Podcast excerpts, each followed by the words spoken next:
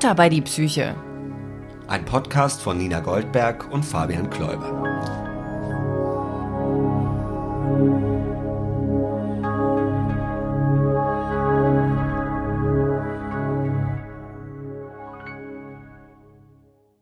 Fabian, was hast du uns hier für ein liebevolles Nest gebaut? Ich bin Ja. begeistert. Ich bin ein Nestbauer. Das weiß nur. Also ich kann ja nichts bauen. Ich bin handwerklich so unbegabt wie eine Fichte im Winterwald. Aber Aber du hast es dir sehr gemütlich gemacht. Wir sitzen in einem großen Kissenhaufen und du hast es dir nicht nehmen lassen, mir eine Wärmflasche zu bereiten. Ich fühle mich geliebt. Danke. ja, ich Und möchte, gesehen. ja, ich möchte ja du und äh, dass du und deine Blase, dass ihr zwei in Höchstform seid. Danke. Ja, Ja, das sehr freut gerne. mich.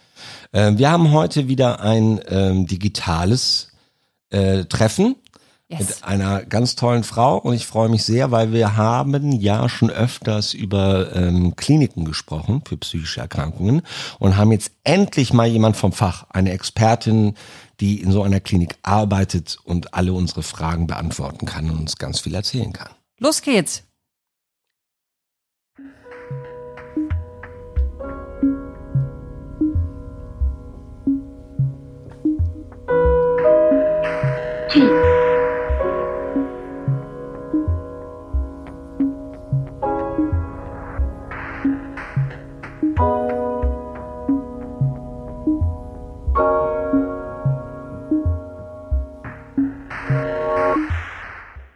Hallo Michaela, wie schön, dass du bei uns bist.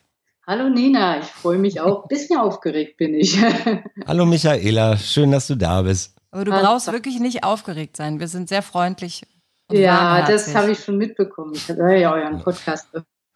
Also nicht lückenlos, aber ich glaube, die meisten Folgen habe ich gehört. Und dass es kuschelig bei euch ist, das habe ich schon mitbekommen, ja. Sehr gut. Wir können dich ja sehen, bei dir sieht's aber auch sehr gemütlich aus, muss ich sagen. Ja, ja, das ist der Vorteil vom Digitalen. Ne? Man muss sich nicht anziehen, nicht raus in die Kälte. Du bist ja sehr wohl angezogen. Ja, so obenrum. Ne? so wie man das macht jetzt online. Ja. Also Michaela, du bist äh, keine Psychologin, sondern Krankenschwester. Ist das richtig? Genau, Ja. Genau. Ich bin Krankenschwester seit 1986, genau. Wow. Und ich arbeite so seit, ja, doch seit 92 eigentlich in der Psychosomatik, kann man sagen, im weitesten Sinn. Also ein paar Jahre war noch Psychiatrie dabei, Ja. Berlin, aber äh, die meiste Zeit war Psychosomatik. Ja.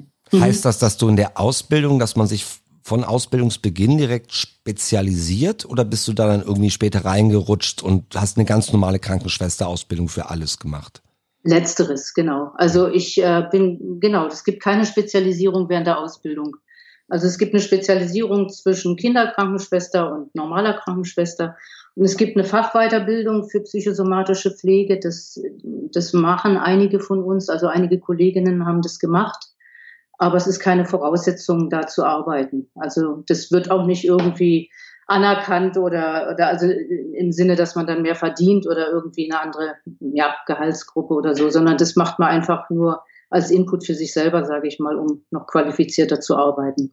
Und bist du zufällig in der Psychosomatik gelandet oder war das äh, gewählt, bewusst gewählt?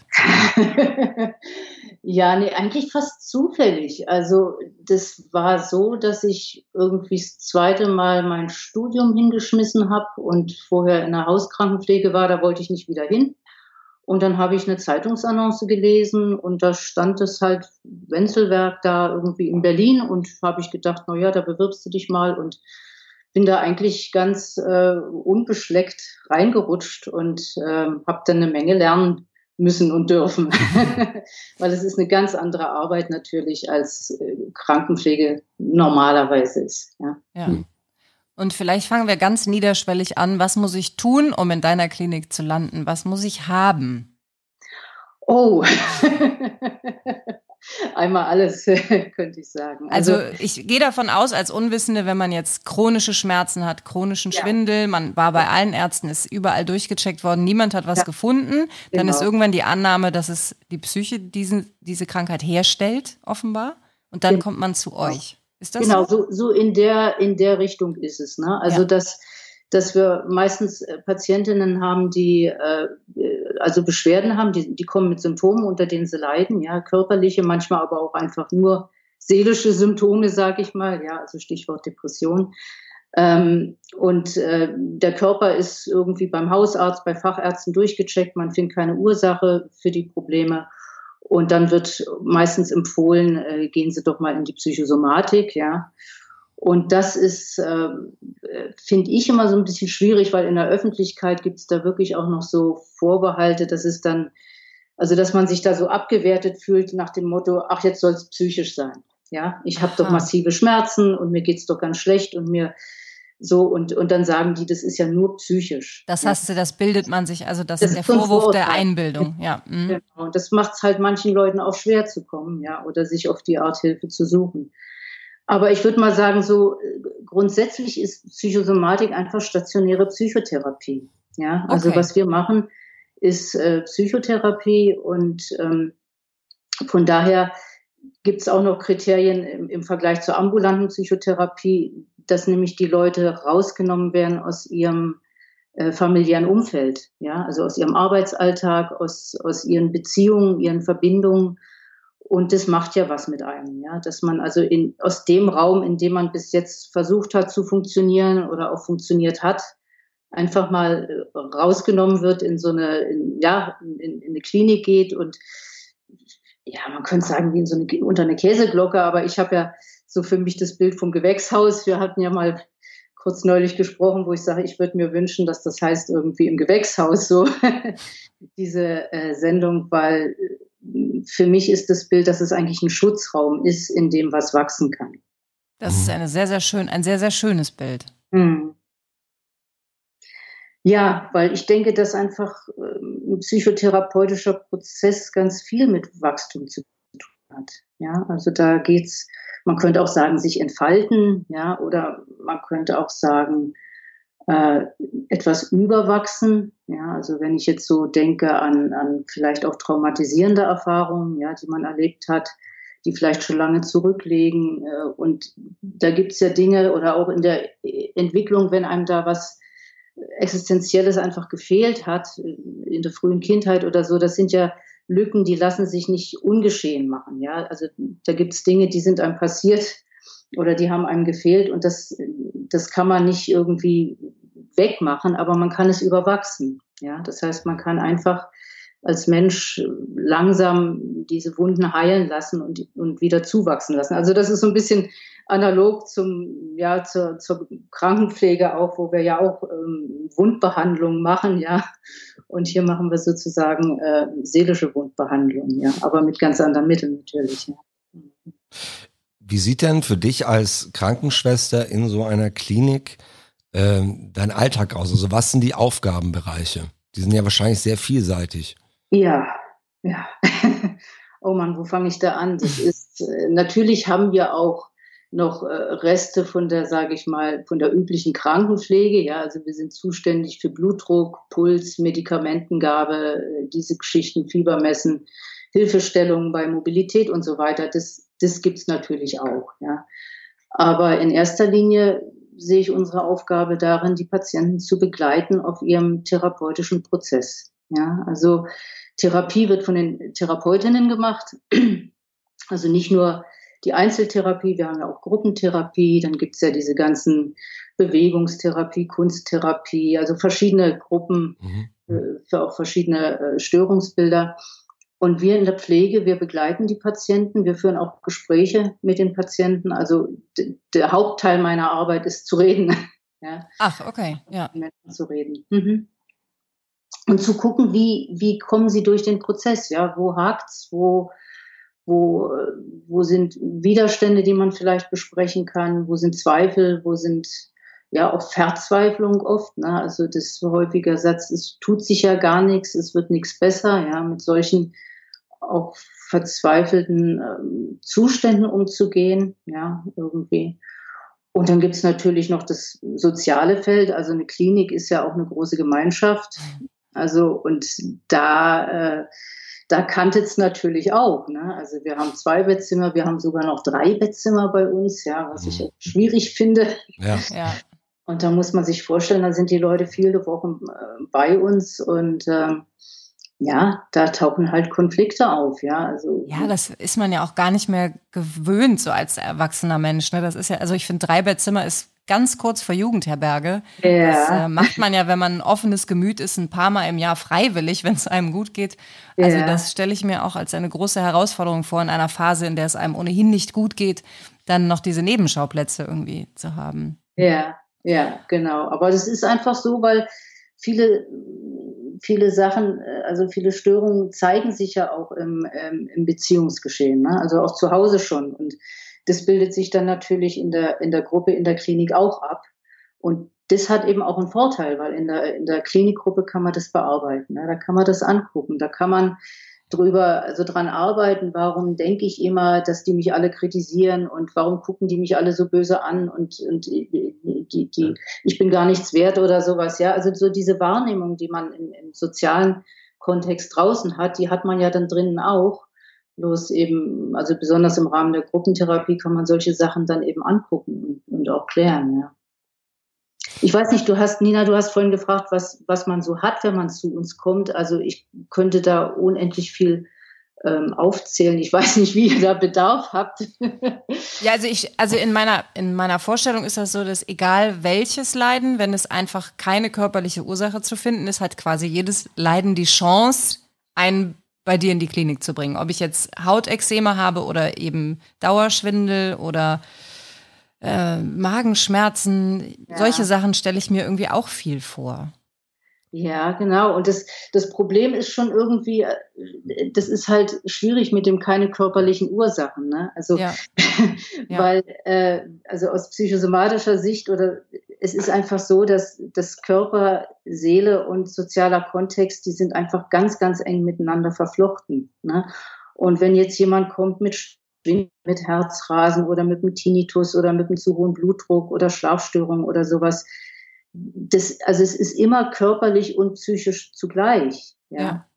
Also das, deswegen, ähm, ja, äh, und, und das eben zusammenzusehen, ja. Ähm, also darum geht's, glaube ich. Und, und eben, klar, ich meine, in, bei uns in der Klinik hat man den Vorteil, dass man jetzt bei bestimmten Sachen, wenn es jetzt zum Beispiel Magen-Darm, also das ist ja auch ein großes äh, Spektrum bei, äh, von, von äh, Patientinnen bei uns, die jetzt so, äh, weiß ich, Bauchschmerzen, Rückenschmerzen, Magen-Darm-Geschichten und so, dass man das in der Klinik, wir sind ja angebunden auch an eine, an eine größere Klinik mit allen Fachbereichen. Also da kann man dann orthopädisch gucken, da kann man MRT machen, da kann man von mir aus auch noch eine Gastro, eine Koloskopie machen, also mit allen Schläuchen irgendwo überall reingucken, ja, um dann doch nochmal vielleicht festzustellen, da ist nichts oder natürlich auch festzustellen, ja, da ist was.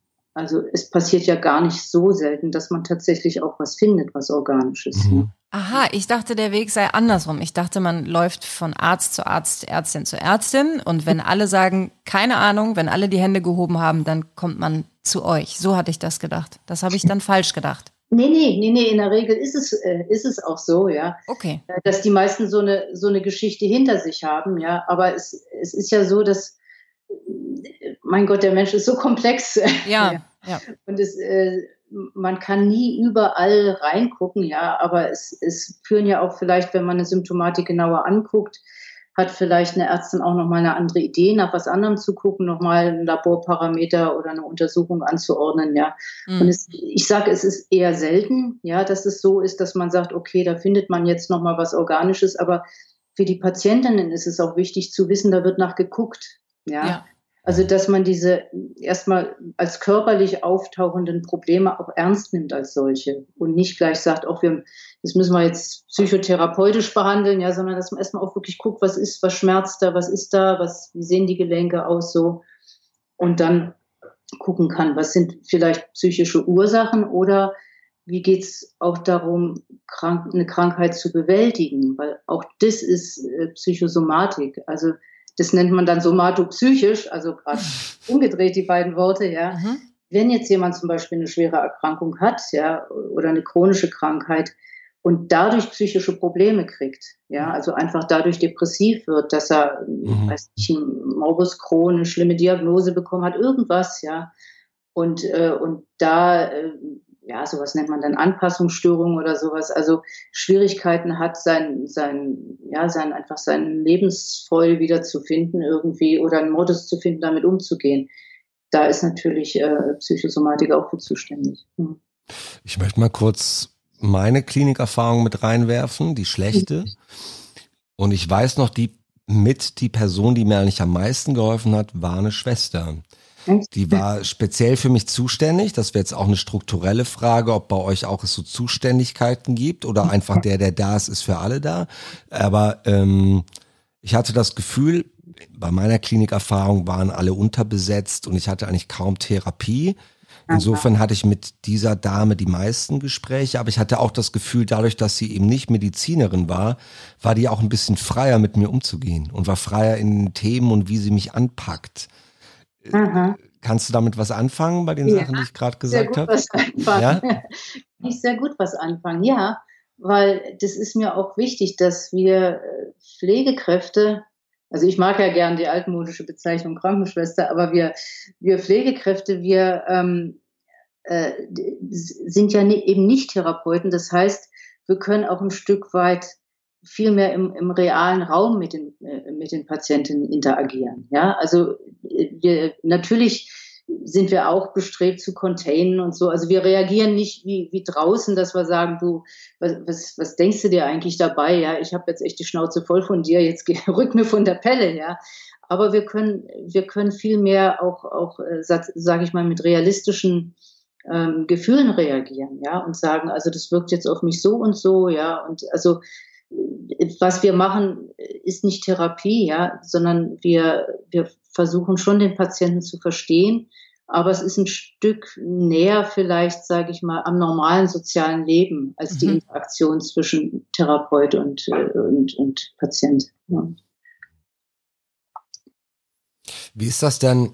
Ähm, also jeder von uns hat ja mal einen scheiß Tag, ne? Kein Bock auf die Arbeit und jeder hat auch mal einen Kollegen, eine Kollegin, auf die er keinen Bock hat und ist ja ganz menschlich. Mhm. Wie sehr kannst du diese Launen überhaupt zulassen, weil du ja eigentlich immer mit Menschen umgehst, die eigentlich deine Hilfe brauchen und die vielleicht auch dein Mitleid und deine Empathie erwecken. Äh, also äh, ich kann mir das, ich stelle mir das schwer vor, anders als wenn du jetzt in einem, Versicherung, in einem Versicherungsjob vorm Computer sitzt, in deinem ja. Fall. Ja, ja, das stimmt natürlich, ne? Und das, das sage ich mal, das fordert ja auch die Professionalität. Also wenn ich, wenn ich reingehe zur Arbeit, dann muss ich tatsächlich meine eigenen Probleme ein Stück in der Schublade lassen. Ne? Mhm. Also das ist, äh, das, das gehört, das gehört einfach dazu.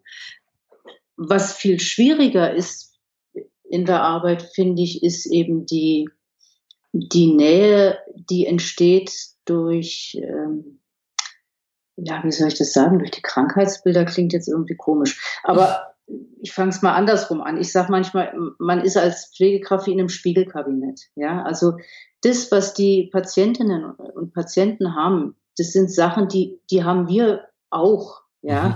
nicht so stark, nicht so krass, nicht, nicht so äh, lebensbehindernd vielleicht im Moment. Ja, aber das sind Gefühlszustände oder die, die meisten jedenfalls. Ja, sind einfach Situationen und, und, äh, und äh, seelische Zustände, die wir von uns ja auch kennen. Ja? Und äh, diese, das ist einfach eine andere Arbeit als in einem Bereich, weiß ich jetzt in der Chirurgie, ja, da hat der Patient ein gebrochenes Bein, gebrochenen Arm, der wird wieder zusammengeflickt und am Schluss bedankt er sich und geht und es geht wieder gut. Und da ist er der Kranke und ich habe die gesunden äh, Arme und Beine und, und kann ihn versorgen. Ja? ja. Und bei uns ist es so, dass natürlich vieles von dem, was die Patientinnen als, als Leiden mitbringen, auch in uns eine Resonanz erzeugt, weil wir kennen das. Mhm. Ja. Und das ist eigentlich das Anstrengende an der Arbeit. Und das ist aber auch, das, also dafür müssen wir auch durchlässig bleiben. Das, also das macht es auch anstrengend, ja, dass wir da uns nicht abschotten innerlich und und sagen, ähm, ich, ich ja, ich mache jetzt einfach dicht, ich lasse das gar nicht an mich ran.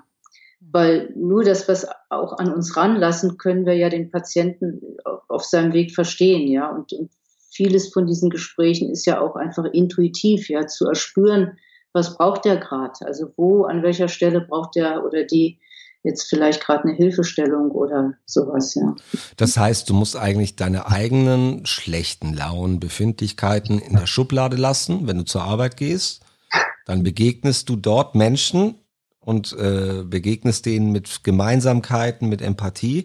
Aber um dich selber zu schützen, musst du ja eigentlich die Probleme deiner Patientinnen und Patienten auch in eine Schublade packen, wenn du nach Hause gehst. Also ich stelle mir das wahnsinnig schwer vor, wenn du diese ganzen Probleme mit nach Hause und in deinen Schlaf und in dein ja. Seelenleben reinlässt. Ja, ja, das ist, das ist, das ist das Anstrengende an dieser Arbeit. Ne? Die ist nicht körperlich anstrengend, die ist einfach seelisch anstrengend und und ähm, da muss man einfach immer wieder, also man braucht einfach selber ganz gute Ressourcen und, und äh, einen Ausgleich. Und ähm, ja, natürlich lernt man über die Zeit äh, damit umzugehen. Also man entwickelt ja auch eine Professionalität. Also wenn ich erinnere, wie ich da angefangen habe, was ich da für Dinger gemacht habe, ja, also mich habe verwickeln lassen in, in, in ich weiß noch, da gab es eine Geschichte mit einer Patientin, die hat mir dann quasi klar gemacht, nur ich kann sie retten, ja, und also wenn ich mich jetzt ihr widme, dann wird alles gut und ich, ich bin da voll drauf rein, ja, und, und, und dann rutschte in so eine, wirst du so aufgesogen und, und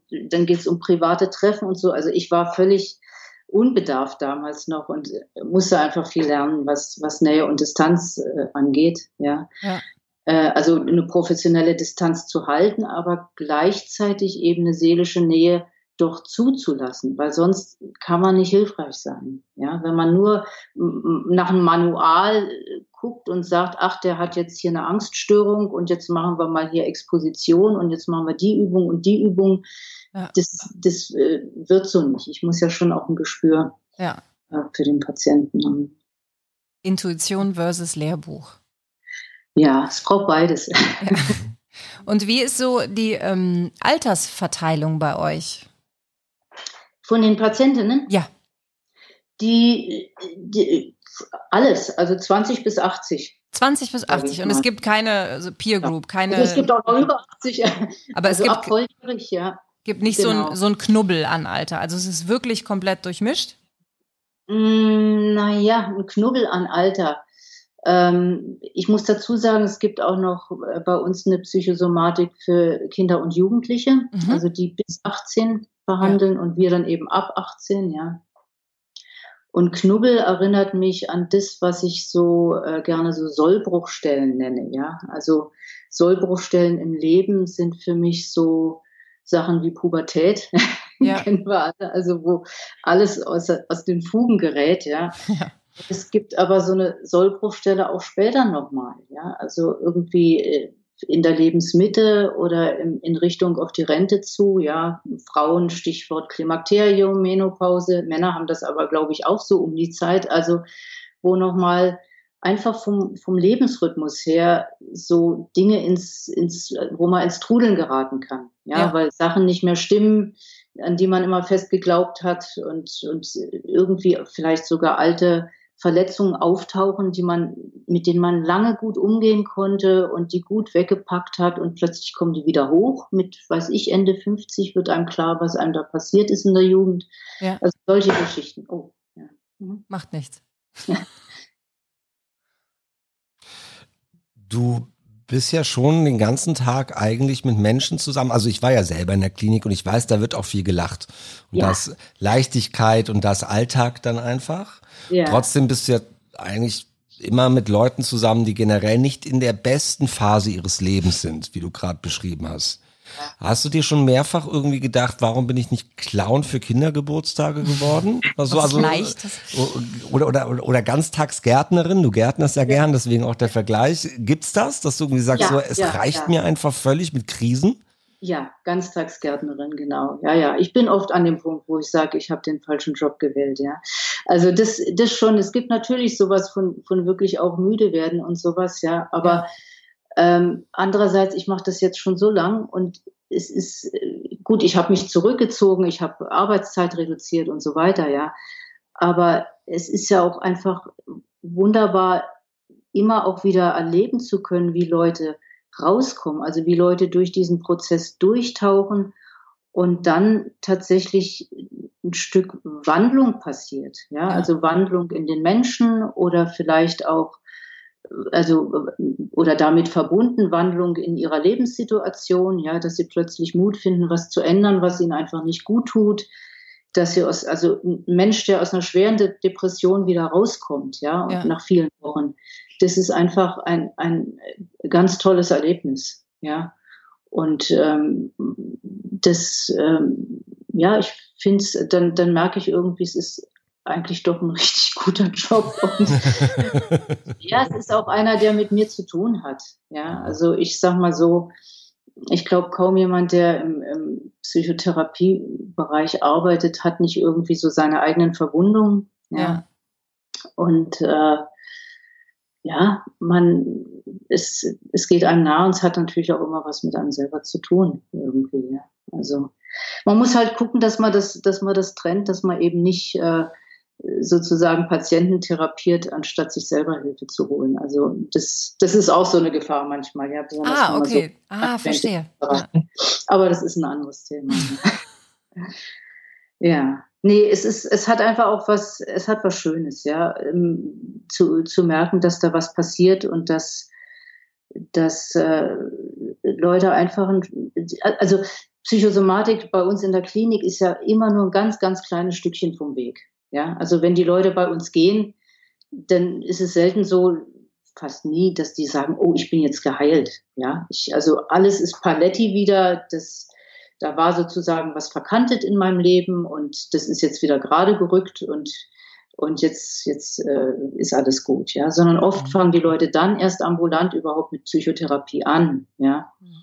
Mhm weil eben das Arbeiten in einer, in einer langen, äh, vertrauensvollen therapeutischen Beziehung, das ist eigentlich das, was aus meiner Sicht am meisten bringt. Aber bei uns wird halt oft ein Anfang gemacht und überhaupt ein Anfang gemacht zu verstehen, dass Körper und Seele eben interagieren, ja, und dass mhm. meine Rückenschmerzen eben doch nicht irgendwie von der Bandscheibenvorwölbung kommen, die man da auf dem MRT sieht, sondern dass der Schmerz mit mir zu tun hat und mit meiner Seele und warum ich den so wahrnehme und welche Gründe es dafür gibt und so.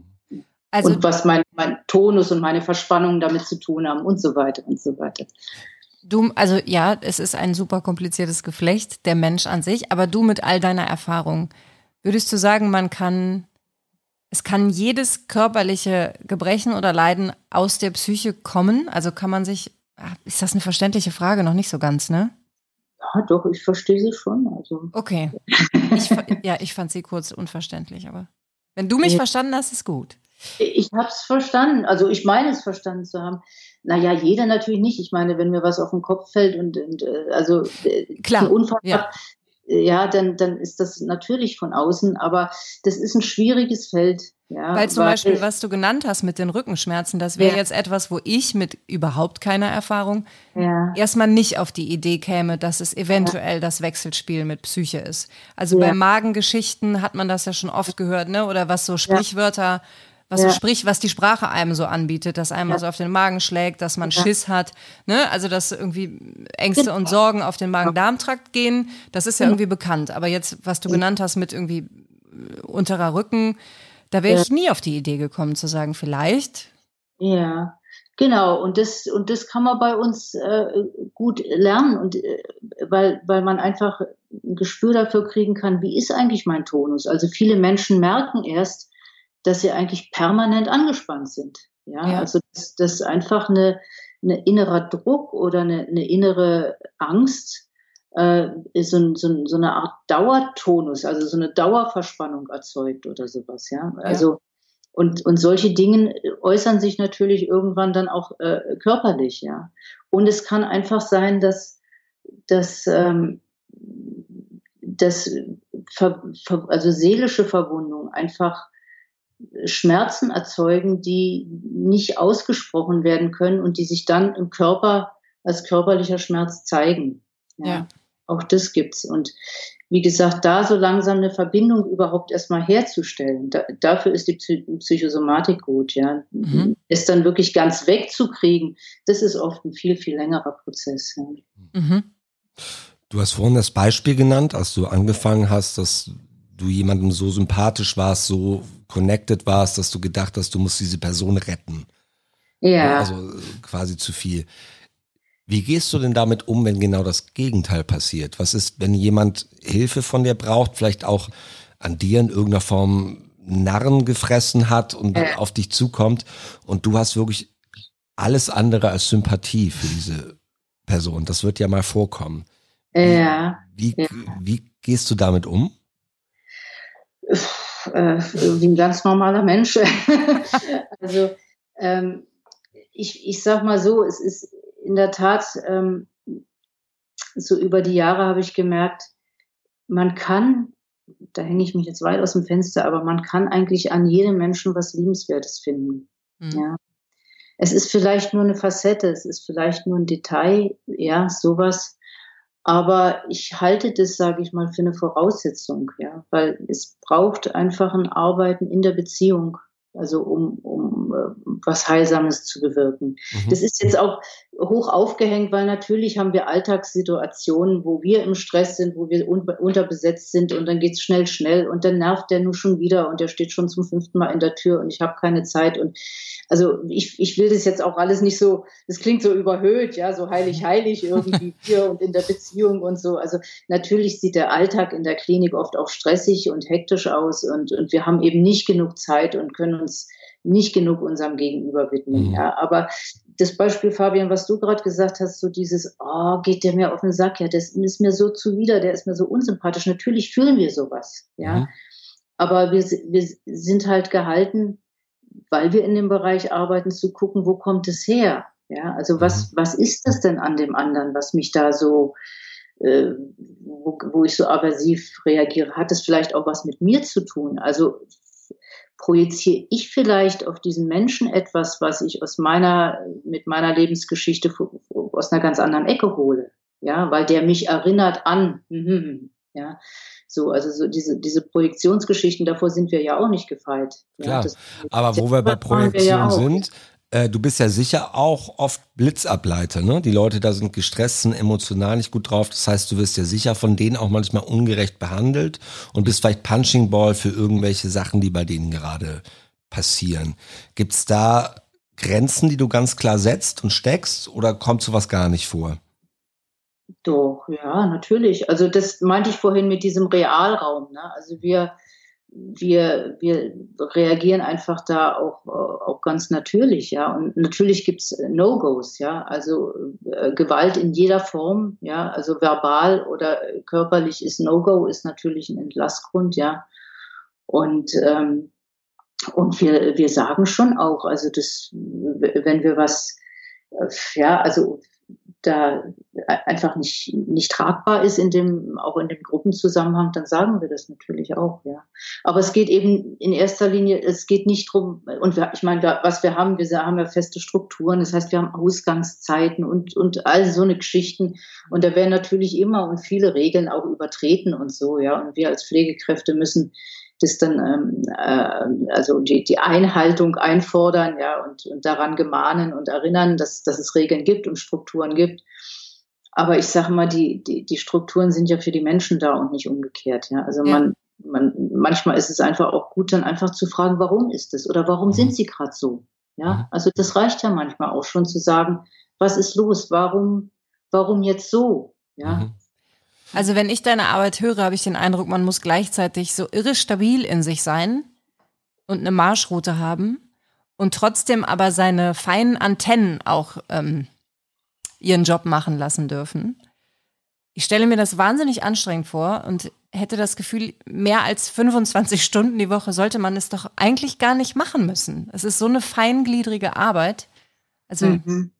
Mhm. Ich kann mir gar nicht vorstellen, das 40 Stunden die Woche zu machen, weil man die ganze Zeit in so einer genauen Balance sein muss. Mhm.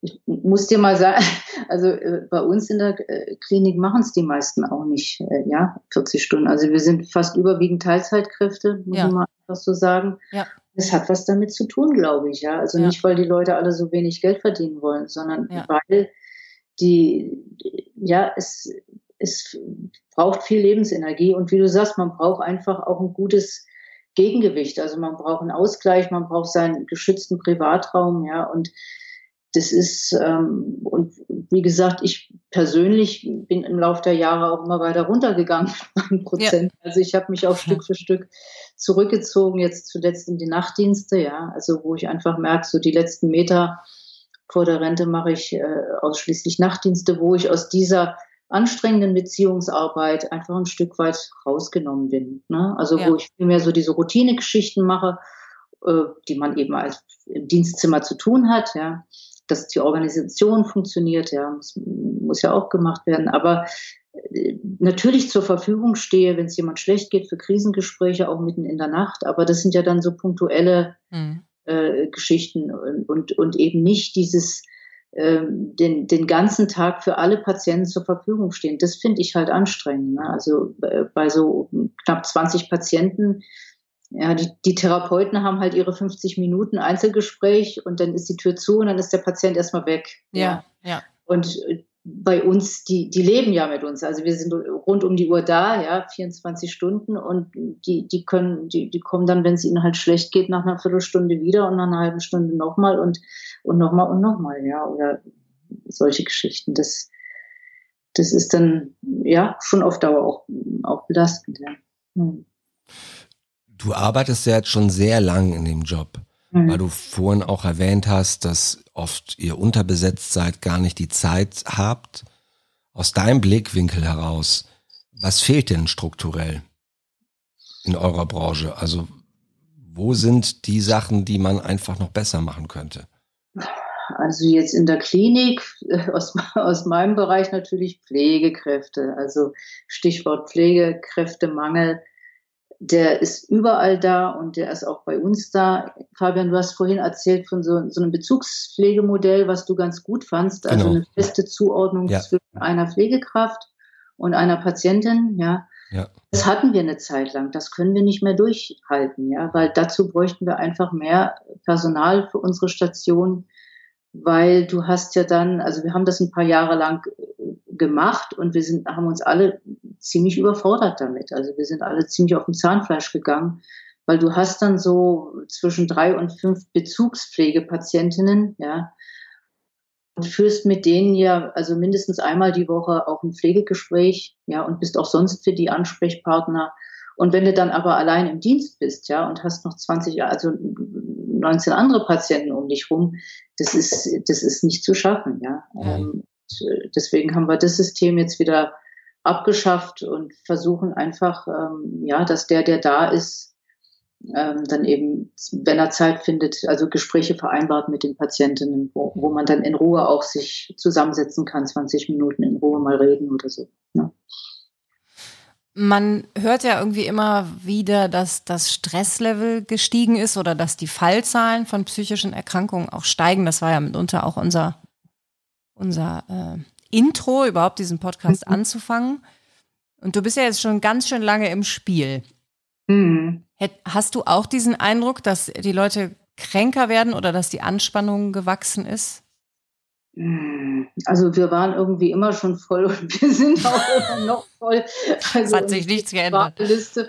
Also ich muss sagen, so ich, ich bin ja jetzt, äh, lebe ja jetzt hier seit 20 äh, Jahren im Süden und es, es gab schon, also immer schon zu wenig Therapieplätze für, für zu viele Menschen, die eigentlich Therapie suchen und brauchen. Ja, ja okay. Ähm, was ich, was ich verstärkt, denke ich, ist so, ähm, was ich so wahrnehme, ist, ist so dieses, ja, Stichwort Burnout. Also so, so ein Leistungsstress im Job, ja, also dass, dass Menschen sich überfordert fühlen durch Umstrukturierung auf ihrer Arbeit, dass die Arbeitsverhältnisse ähm, fragiler werden, also man nicht mehr so äh, einfach sein, seinen Job hat, mit seinem, seinem Team verbunden ist und dann irgendwie so da drin alt wird und ein wertgeschätzter Mitarbeiter, der dann irgendwann in Rente geht, sondern dass man irgendwie umverteilt wird, wo es gerade effizienter ist, wo es besser passt, dass man irgendwie neue Aufgaben übernehmen muss, denen man sich vielleicht gar nicht gewachsen fühlt und, und was Ängste auslöst und so. Also solche, äh, also Arbeit als Stressfaktor, was eben dann zu, ja, was, was sich so landläufig Burnout nennt, aber was einfach eine Form von Depression auch ist. Mhm. Sowas wird vielleicht mehr, ja. Mhm. Nimmst du eine Veränderung wahr über all die Jahre, was äh, die Tabuisierung des Themas angeht? Hast du das Gefühl, dass die Leute nicht mehr so viel Probleme haben, Arbeitgeberinnen, Kollegen, Familien zu sagen, was mit ihnen los ist? Oder ist das gleich geblieben? Nee, ich glaube, das wird besser. Also euer Podcast ist ja ein tolles Positivbeispiel, ja. Ähm, nee, einfach und deswegen freut mich das auch so, dass ihr das macht, ja. Also dass es einfach erstmal ums drüber reden geht, ja. Also dass Menschen sich nicht mehr schämen und scheuen zu sagen, ich, ich habe da Panikattacken, ja, oder oder ähm, ich, ja, ich hatte eine depressive Phase, ich konnte mich einfach nicht melden, ja so, also dass das offen ausgesprochen wird, da, äh, da nehme ich eigentlich eine positive Veränderung wahr. Also cool. das, ja. Das freut mich. Muss ich schon sagen, ja. Ja, was, was, ich, nee, ihr, nein, ihr nein, nein, nein, nein, sprich, sprich bloß den Gedanken aus, den du hast. ich will gefragt werden. Ja, es gäbe so viel zu, das ist ja so ein großes Thema, ja. Ähm, was ich vielleicht noch weil ihr vorhin so nach dem Klinikalltag gefragt habt. Was mir vielleicht noch wichtig ist, ist so, ein, so, eine, so, eine, so zwei Pole aufzuzeigen. Also wenn man in die Klinik kommt, ja, ich sage nochmal Gewächshaus, also man, man darf wachsen, man darf sich verändern, ähm, dass man so aufgespannt ist zwischen zwei äh, unterschiedlichen Sachen. Das eine ist die Regression und das andere ist die Progression. Ja. ja. Ich erkläre das vielleicht mal kurz. Also Regression heißt, ich werde aus meinem Funktionieren müssen rausgenommen, ich werde entpflichtet, ja. Ich kann, also ich muss nicht mehr funktionieren. Das ist für viele Patienten ganz schwierig, erstmal äh, wahrzunehmen, ich, ich darf hier heulen, ich, mir darf es hier schlecht gehen, ich muss hier nicht immer lächeln und, und so, ja. Und ich kann die Erfahrung machen, dass ich gehalten werde, ja, dass, dass mir vertraut wird. Also dieses, ja, ich sag mal, wie, also Regression heißt ja sozusagen zurück, ja, entwickelt. Ähm, also, dass man sich auch wie so ein, an seinen kindlichen Anteil nochmal anknüpfen kann, ja, mhm. inneres Kind, also so dieses Geborgenheit und, und gehalten werden wahrnehmen kann und dadurch was heilen kann, ja, das ist so die eine Seite und die Progression ist so die andere Seite, wo, wo willst denn hin mit mir oder wo, wo möchte ich denn hin? Also, dass man erstmal merkt, was ist eigentlich mein Bedürfnis? Was wünsche ich mir eigentlich? Ja, mhm. wir sind ja immer schnell dabei zu sagen, das geht nicht. Entweder ich muss oder es geht nicht. Ja, ja. aber zu gucken, wo, was habe ich überhaupt für Bedürfnisse? Was sind denn meine Wünsche? Und dann vielleicht weiter durchzudringen, das dann auch zu wollen, um im besten Fall am, am, im letzten Schritt dann in eine Handlung zu kommen und das auch zu tun. Ja, also das wäre so diese Progressionsseite, dass sich was ändern kann, dass sich, dass sich was zurechtrückt im Leben, ja, entweder im sozialen Gefüge oder äh, einfach in, in mir, in meiner Seele wieder eine Blockierung auflösen kann. Ja, ja dieses nach vorne gehen. Diese, diese beiden Pole, die wollte ich irgendwie noch schildern, weil die sind beide wichtig in der Klinik und das, sie, ja. sie laufen nebeneinander, ja. Ich kann mir auch vorstellen, dass bei allen unterschiedlichen Krankheitsbildern und Charakteren, die du da jeden Tag vor dir hast, mhm. was mir aufgefallen ist bei meinen Klinikerfahrungen, wo alle ähnlich sind, ist, du kommst erstmal an und dir geht's nicht gut. Mhm. Und du wirst erstmal entschleunigt und wenn du das erste Mal da bist, verstehst du gar nicht warum. Ja. Und dann das, was du gerade meinst, ne? Also erstmal rausnehmen und äh, ich darf hier sein, ich darf heulen. Und das geht ja nicht von 0 auf 100. Also du begrüßt ja keinen und sagst, jetzt darfst du heulen. Und bitte. Und bitte. Also allein das ist ja schon ein Prozess. So, und, zwar ein sehr großer. Und mir ist aufgefallen, dass diese Stimmungskurven, wie komme ich in eine Klinik an, wann komme ich an, wann verstehe ich die sind dann doch, finde ich, sehr ähnlich, trotz der ja. unterschiedlichen Menschen- und Krankheitsbilder. Kannst du das bestätigen? Ja, auf jeden Fall. Also das ist wirklich so genauso, wie du es beschreibst. Man hat so einen Verlauf, man muss erstmal sich fallen lassen können ein Stück weit, was gar nicht so einfach ist für manche Leute noch schwieriger als, als für andere. Ja, so dieses sich, ja, die, die schwachen Seiten auch mal zulassen und, den, und, und unter Umständen diesen ganzen Schmerz auch erstmal zuzulassen. Ja, ich habe ja vorhin gesagt, Wundversorgung an der Seele. Also da gilt es auch oft, einen alten, schmoddrigen Verband erstmal abzumachen, ja, mhm. und, und zu gucken, was ist denn da für eine eiternde Wunde eigentlich drunter, ja, und, und wie sieht denn das aus und was können wir da machen, um das gut zu versorgen, damit dann überhaupt auch was heilen kann, ja, und dieses Aufmachen, also den Panzer ablegen, die, die, die Maske ablegen, da können wir viele Worte benutzen, ja, Persona mhm. ist so ein Wort, also diese Fassade, die wir ja alle haben und die brauchen wir ja auch alle so, um im Außen zu funktionieren. Ja, das hat irgendwie jeder Mensch entwickelt. Ja. Aber in die, in die Psychotherapie einsteigen kann man nur, wenn man die halt auch abnehmen kann, ja, wenn man da durchlässig wird. Und das braucht erstmal Zeit und es geht nicht in den ersten Tagen. Also ich sage mal so zwei, drei Wochen erlebe ich in der Regel, dass es schon braucht, bis das überhaupt erst in Gang kommt, ja.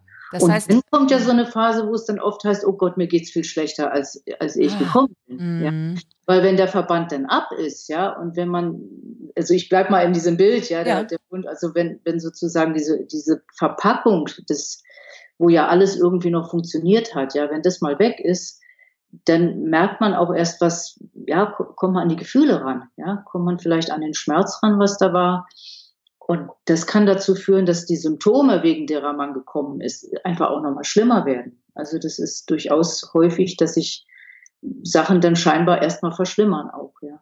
Erstverschlimmerung. Also wenn man jetzt zwei bis drei Wochen braucht, um anzukommen. Mhm. Und dann braucht man eine Weile, um den, ich sag mal blöd, den Symptomen Raum zu geben. Und dann braucht man die Phase, in der man von Michaela, der tollen Gärtnerin, Raum bekommt, um wieder ein bisschen zu wachsen. Da sind wir doch locker bei zwölf Wochen dann, oder? Ja, so ungefähr. Ja.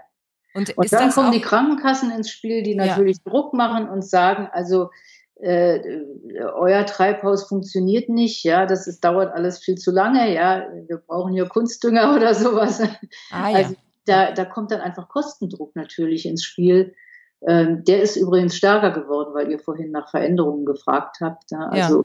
Wie, wie lange dürfen sich denn Menschen Zeit lassen, um was zu bearbeiten? Und da, das ist also für die Therapeutinnen besonders ein Wahnsinnsstress, immer wieder zu begründen, warum derjenige jetzt noch stationär behandlungsbedürftig ist. Das muss sozusagen jeden Tag neu begründet werden. Und da, deswegen so zwölf Wochen. In der Tat, viele Patienten sind so zehn, zwölf Wochen bei uns. Ja. Aber es ist oft ein richtiger Kampf, dann äh, die Kostenzusagen durchzukriegen, ja. Wie ätzend. Also, das sollte ja gar kein Thema sein eigentlich, ne? Ja, aber. Also es dauert halt die Zeit, die es dauert. Das, da kommt ja bei körperlichen Gebrechen jetzt auch keiner auf die Idee, eine für drei Monate angesetzte Physiotherapie jetzt in drei Wochen zu ballern. Ja, ja. Ja, bin naja, ich mir nicht so sicher, aber ja. Ja, glaube, also, wahrscheinlich ja. schon. Ja. Also habe ich auch schon anders gehört bei körperlichen ja, okay. Sachen. Dass alles irgendwie schneller und, und, und zackiger gehen muss und und äh, das ist ja so, so auch, ich meine, wir sind ja da auch oft in, in so einem Optimierungsding drin. Ne? Also dann holt man sich einen Coach, um irgendwie wieder gut zu funktionieren und damit alles wieder glatt läuft und so. Also das, das ist das Gegenteil von, von, von Therapie. Ja? Also dieses ganz schnell wieder ins Funktionieren reinkommen und quasi nur, nur drüber weg, über die Symptomatik drüber wegbügeln. Ja. ja, als würden die Leute dann auf Wiedervorlage kommen. Also wenn ihr jetzt nur zwei Wochen habt, um mit jemandem zu arbeiten, dann kann man den ja gar nicht guten Gewissens entlassen. Nee, es, so ist, also wie gesagt, wir kriegen ja die, die Verlängerung dank der Arbeit unserer, unserer Therapeutinnen, ja, die schreiben sich da äh, die Finger wund. Fingerwund, genau, um das einfach zu begründen. Und da wird ja auch für gekämpft. Ich meine, andererseits muss man natürlich auch sagen, dass wir hier in Deutschland also eine der, der ganz äh, wenigen Länder sind, wo Psychotherapie überhaupt von den Krankenkassen bezahlt wird. Ne? Ja, in den Ländern gibt es das gar nicht und da gibt es ja. nur die Psychiatrie. Und das ist ja nun wirklich nochmal was ganz anderes als die Psychosomatik. Ja, also ja. ein ganz anderes Feld. Wenn, also ich habe den Eindruck, und ich habe ja wirklich keine Ahnung, dass jeder so eine körperliche Schwachstelle hat. Also mhm.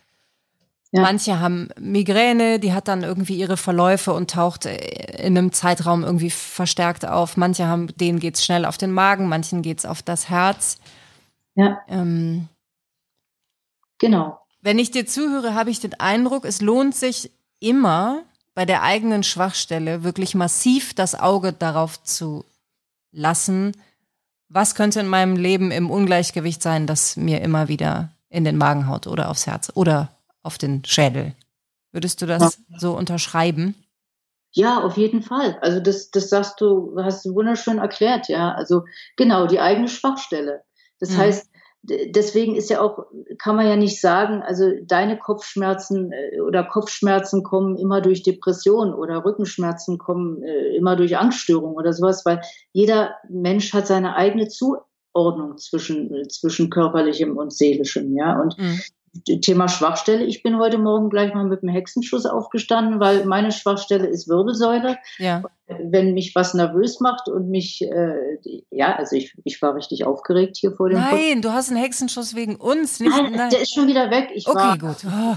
Alles gut. Sind, da, da kann ich, es ist nur, ich weiß genau, dass mein Rücken ja auch nach drei Bandscheibenvorfällen, die mit MAT und allem äh, diagnostiziert sind, natürlich sind die körperlich. Ja aber ich weiß, dass es was mit meinem Tonus zu tun hat und ich merke auch, wann ich da stärkere Beschwerden kriege und es ist dann wie so ein alter Freund, den man schon kennt und dann sage ich, mhm. okay, jetzt bist du wieder da, meine Lumboischalgie, ja, und ich weiß, also ich weiß inzwischen, wo sie herkommt, ja, ja. Und, und, ich merke ich merke das manchmal auch, wenn ich eben sehr intensiv in, in, in einem Gespräch mit einer Patientin bin, wo es, wo wirklich so diese, die, diese nach, nach vorn zugewandte Haltung, ja, wo ich die richtig in meiner Wirbelsäule dann als Schmerz spüre, ja, und merke, okay, das ist anstrengend, das ist, da trägst du jetzt, ja. Und ja. so kann man sich kennenlernen, genau. Ja. Ich weiß jetzt schon den Titel der Folge. Michaela Doppelpunkt, ich hatte wegen euch einen Hexenschuss. das ist der Titel der Folge. Das nee, aber gut. so kann man sich ja. kennenlernen, ist ein vielleicht gut. Ja, das stimmt. Ja. Genau, und das ist auch, wollte ich vielleicht auch noch sagen, weil das ist ja auch ein Ergebnis, also ein positives Ergebnis von Therapie, sich kennenlernen, ja, weil es ist ja durchaus so, nicht alle Sachen sind ja zu ändern. Ja, mhm. also ich habe ja vorhin gesprochen von Blockaden auflösen und irgendwie den, den Lebensstrom wieder ins Fließen bringen. Also da hat man ja so schöne Bilder, dass es irgendwie wieder nach vorne geht und alles, was äh, ja einfach, einfach wieder gut wird. Aber es gibt ja durchaus Dinge, die, wären so erstmal nicht gut oder, oder können sich nicht verändern. Ja, es gibt einfach Erkrankungen oder es gibt auch chronische Schmerzen. Das wird jetzt, das kann man auch nicht wegtherapieren. Das ist dann mhm. eben so, ja. Und dann geht's halt drum, wie kann ich mich einverstanden erklären damit? Wie kann ich das akzeptieren? Ja, wie kann ich letztendlich mich akzeptieren? Ja, mhm. das ist eine ganz wichtige, ähm, würde ich mal sagen, eine ganz, ein ganz wichtiges Ziel jeder Therapie, auch wenn ich mich da nicht zu weit aus dem Fenster hänge. Aber ich würde mal sagen, am Letz letzten Endes geht es um Einverständnis mit sich selbst. Mhm. Sich, sich selber annehmen. Klingt jetzt natürlich ein bisschen abgedroschen, aber das meins, ja. Und das mhm. funktioniert natürlich auch nur, wenn ich dann auch Verantwortung übernehme für ein paar Sachen, ja. die in meinem Leben so gelaufen sind, ja. Also das, mit dem das ist Zusatz so für mich so ein bisschen die, ja. die Ziellinie da hinten, ja. Mhm. Ja, und mit dem Zusatz der Verantwortung finde ich es auch schon wieder alles andere als abgedroschen, sondern sehr ja. äh, umfänglich. Ich habe auch mhm. gerade gedacht, beim Stichwort Ziellinie, mit Blick auf die Uhr, sind wir langsam am Ende des Gesprächs, aber ich habe noch eine Frage, weil wir ja auch sehr viele Hörende hier haben, die sich mit diesen Themen genau auseinandersetzen. Und ich glaube, wir brauchen mehr Gärtnerinnen oder Gärtner wie dich, die das auch mit äh, einem Talent und einer Leidenschaft und Geduld und Empathie machen. Ähm, es gibt ja Lehrermangel. Es gibt so Chancen gerade Quereinsteiger zu werden als Lehrer. Ne? Ja. Äh, Gibt es das bei euch auch? Also gäbe es die Chance, wenn jetzt jemand sagt, die Arbeit ist so toll, da fühle ich mich berufen, muss der wirklich diese Pflegekraftausbildung machen oder gibt es bei euch in der Branche auch die Möglichkeit, wenn man sehr befähigt ist, äh, euch zu unterstützen, was euch ja gut täte? Ja, nee, wir haben auch teilweise ähm, so äh, Heilerziehungspfleger und sowas beschäftigt bei uns.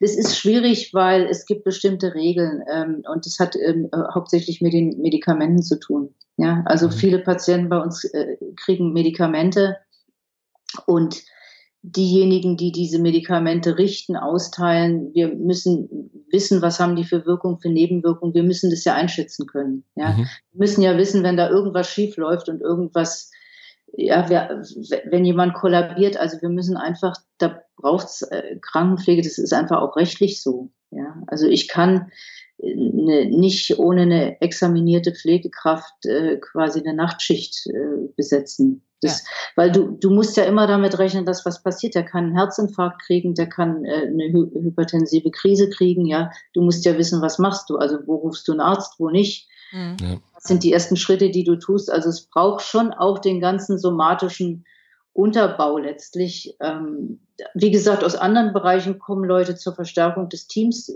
durchaus auch mit rein, ja, oder Sozialpädagogen. Aber es braucht also für die, für die stationäre Pflege braucht es immer eine examinierte Kraft, auch, auch aus rechtlichen Gründen. Das ja. ist klar, so also nicht nur aus, ich würde sagen, nicht nur aus rechtlichen, sondern auch, also ich würde jetzt auch wollen, einfach nötig. dass jemand, dem eine Pille gibt, weiß, was das für eine Pille ist. Also ganz, ganz, ganz pragmatisch. Aber ist so ein Modell denkbar oder anscheinend wird das ja teilweise gemacht als ergänzende Kraft, jemand, der sich dann vielleicht mehr um ein Einzelgespräch, um Spaziergang kümmert, um Bedürfnis und mit der medizinischen Seite nichts am. Wird auch gesagt, dass dafür fehlt euch ja dann oft die zeitliche Kapazität. Äh, ja, ja. Ach, da weiß ich jetzt gar nicht. Ähm, die Frage wäre ja, wie, welche Form von Weiterbildung oder was macht der, also um da einzusteigen in den Bereich. Weißt du, also das bräuchte dann schon auch eine, eine Schulung, weil ich sag mal so, nur, ähm, nur weil man irgendwie was Gutes machen will, ja, so einfach mal ja. so einzusteigen, da würde ich dann eher sagen, da, da kann man vielleicht hilfreicher im, im, im Pflegeheim oder so sagen, wo es darum mhm. geht, kann ich jemand begleiten auf dem Spaziergang oder kann ich jemand die Einsamkeit erleichtern? Und, und einfach bei ihm sein. Aber weißt du, wir haben Leute mit Borderline-Störungen, ja, Stichwort Selbstverletzung, die, die sich da ritzen und, und in, in extreme Zustände geraten, dissoziieren. Ja, ich weiß nicht, ob ich das jetzt auch noch erklären muss. Also wenn jemand wie, wie einfriert, innerlich erstarrt, ja, nicht mehr anwesend ist und sowas, ja. ja. Also wir sehen ja auch ähm, Situationen, wo es einfach äh, auch ein, also ein medizinisches Fachwissen braucht, um damit umgehen zu können. Ja, und, und das, das äh, ja, wie gesagt, das, ich glaube, das ist, ist schon ganz sinnvoll da irgendwie. Ähm, da komme ich dann aber doch auf noch eine Frage, nachdem ich so elegant gerade die letzte Frage eingeläutet hatte, packe ich doch noch eine drauf. Ist ja mein Podcast, also unserer. Ja, du darfst. Ähm, hast du schon mal überlegt, nach diesen tollen Gesprächen von dem, was du alles weißt und wie du es einschätzt und deine Erfahrung, selber auszubilden, das weiterzugeben Wäre das für dich eine Option? Weil ich kann mir das jetzt einfach mal, ich hau das jetzt raus, ich könnte mir das bei dir sofort vorstellen. ist ja lieb. Nee, du, da gibt's, da gibt's viele gute äh, äh, Fortbildungsinstitute. Also das, ähm, da, da fühle ich mich nicht berufen zu, ja.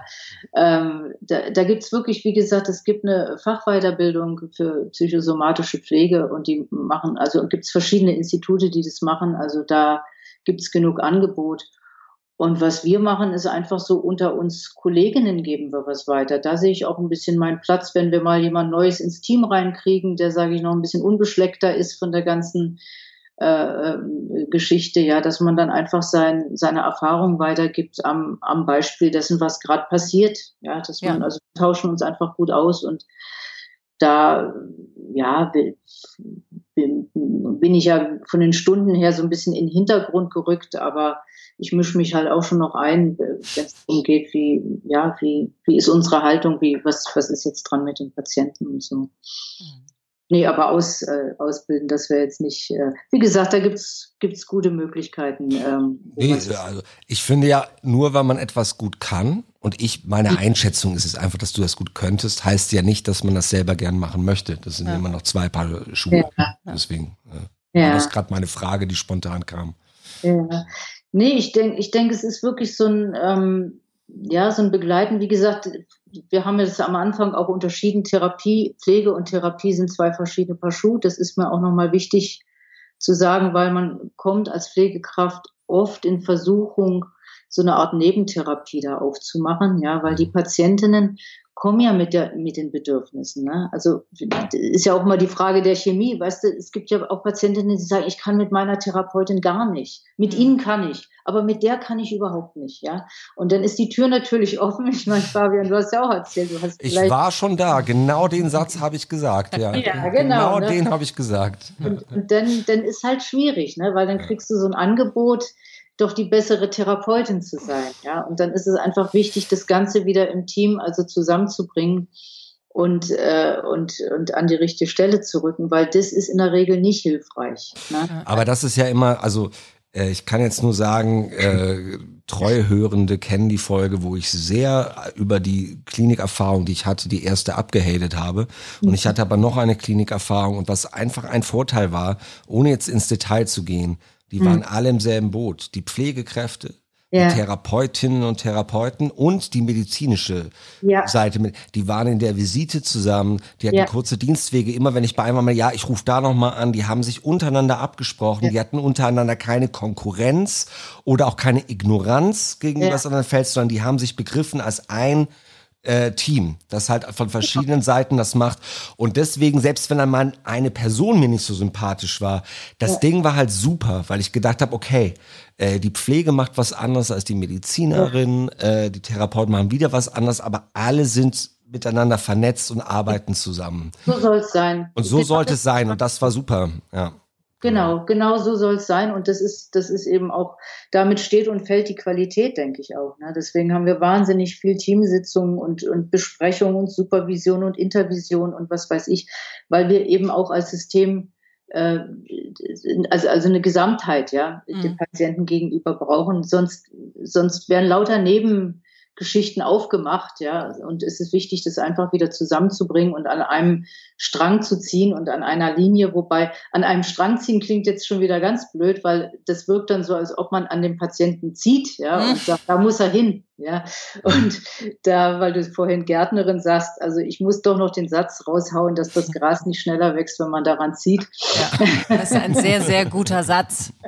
Genau, weil das ist ein wichtiges Bild für die Therapie. Ne? Also nur die, die Patientin oder der Patient weiß, wo es wo es hin will, ja, und, und legt auch das, also nur, nur er oder sie kann das Ziel finden. Ja, Ja. kein Therapeut äh, hat das Ziel, wo es hin soll, äh, sondern äh, er kann nur helfen, dass die Patientin, der Patientin das für sich selber rausfindet, ja, wo es hin soll. Da scheinst du eine große Hilfe zu sein bei diesem Ja. Prozess. Wir müssen Schluss machen. Aber du warst auch eine große Hilfe für diesen Podcast. Eine Ja, sehr. Bereicherung. Also wirklich vielen, vielen Dank. Oh, ich habe das Gefühl, ich habe nur Chaos geschwatzt, aber ist Das ist nicht wahr. Das ist eine verquere Eigenwahrnehmung. Ja. okay. Ja, Und, und, und, und ist der Satz, den wir selber schon von uns sehr oft gesagt und von fast jeder Gästin, jedem Gast bisher gehört haben. Es ist einfach alles, was Sie hier besprechen, ist so komplex, dass man diesen Eindruck oft hat. Ja. Ja, aber wirklich nein, es war wirklich ganz, ganz toll. Und wir würden uns auch freuen, dich nochmal sprechen zu dürfen, falls wir irgendwann nochmal Rückfragen haben oder ein spezielles Thema, wo wir eine gute Expertin, eine Gärtnerin bräuchten. ja, gerne, jederzeit. Also ich finde euer Projekt, wie gesagt, total wichtig und, und gut und auch diese, diese lockere Art irgendwie, ja, das ist alles nicht so hochgehängt. Mir gefällt das richtig gut und macht weiter, auf jeden Fall, ja. Machen wir. Das machen wir auf jeden Fall. Vielen Dank. Vielen Dank. Ja, danke euch. Vielen Dank, Nina. Vielen Dank an die Hörenden. Vielen Dank, Fabian. Auch dir für das Nest. Jetzt haben wir uns Dank, alle mal Dank, bedankt. Dank. Ein Dankeskreis. Jetzt kommt noch Musik vom äh, wunderbaren Martin Küpper mit Ü und Doppel P, den ihr mal bitte auf Spotify auschecken sollt. Der hat ganz tolle, fantastische, fantasievolle Musik. Allein die Titel der Lieder sind Und- ein äh, Erlebnis. Nach diesem kurzen Musikstück kommt noch ein Aufruf in eigener Sache. Bis gleich.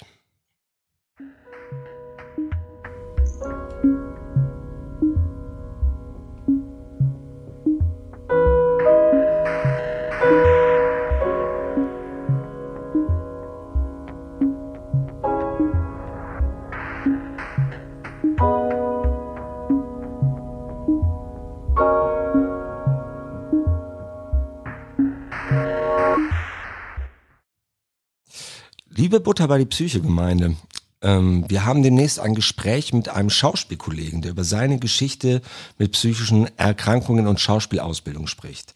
Nina und ich sind ja auch vom Fach und wir wollen sehr gerne noch ein bisschen darüber reden, äh, wie bedingt sich das, die Psyche, die Ausbildung, es ist sehr individuell. Aber dadurch, dass wir alle ein bisschen betriebsblind sind und da drin stecken, dachten wir, wir fragen euch. Gerne melden bei Nina Goldberg unter Instagram oder bei butter bei die Psyche at posteo.de. Habt ihr Klischees im Kopf? Sind Schauspieler alle bekloppt? Macht eine Schauspielausbildung bekloppt? Was ist zuerst da? Ei Henne. Äh, habt ihr irgendwelche Fragen, wie das überhaupt abläuft? Äh, haut uns gerne zu mit äh, Input, weil wir wollen da gerne schöne Folge machen für Nerds und Nicht-Nerds. und freuen uns sehr über eure Meinungen. Bis dahin bleibt gesund und bis bald.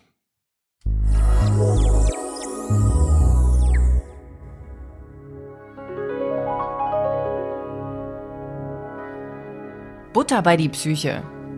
Ein Podcast von Nina Goldberg und Fabian Kläuber.